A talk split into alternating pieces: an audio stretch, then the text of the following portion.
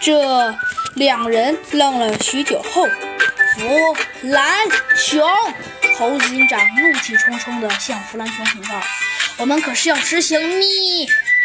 哦哦哦不，呃，执行小任务的。要是还……哎，没关系，这么大点事儿，而且警察不就是在困难时候出手的吗？”呃，在他爸妈犯难的时候帮他们照看小孩，我觉得没有什么错吧。弗兰熊骄傲极了，扭头一看，只见啊，小江正抱着猴子警长的大腿，找他身上有意思的东西呢。猴子警长一脸无奈地望着弗兰熊，竟无法反驳他。这是什么？小江摸到了一个黑色的东西，掏出来一看，原来是一把手枪。小江兴奋地拿起手枪，想要扣下扳机。就在这千钧一发之时啊，猴子警长忙用此生最快的速度冲向小江，一把勉强夺过了手手枪。哎，这东西你可碰不得呀！